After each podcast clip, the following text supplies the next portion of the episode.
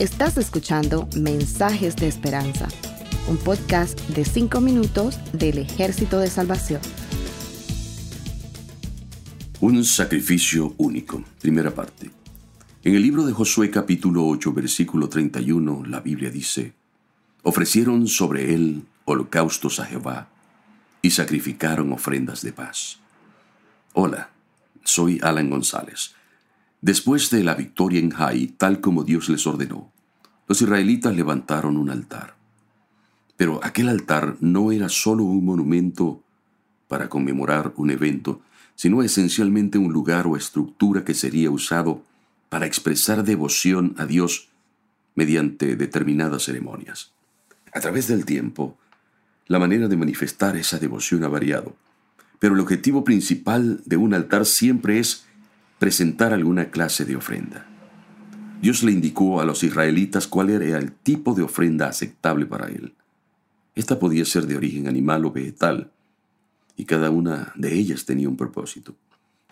La crónica bíblica nos relata que sobre el altar los israelitas ofrecieron el holocausto, es decir, sacrificaron algunos animales. El holocausto era un sacrificio ofrecido principalmente por el pecado pero también se presentaba en diversos ritos de purificación. Este tipo de sacrificio se hacía necesario cuando alguien violaba los mandamientos de Dios. Recordemos que Israel fue derrotado al intentar tomar a Jai, y eso ocurrió porque desobedecieron lo que Dios les ordenó cuando entraron a Jericó. Ello explica por qué era necesario el holocausto. Para ser aceptado por Dios. El holocausto debía cumplir con ciertos requisitos, entre ellos ser de ganado vacuno u ovino, aunque los más pobres podían ofrecer un ave. El animal debía ser macho, sin defecto. Había de morir y ser quemado por completo sobre el altar.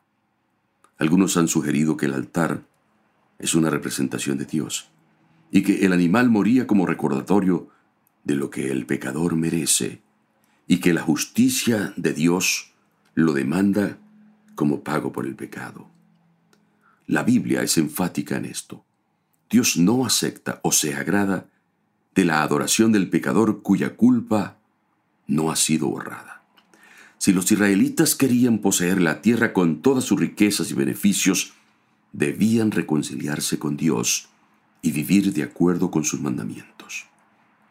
Por eso ellos ofrecieron holocausto como expiación por sus pecados.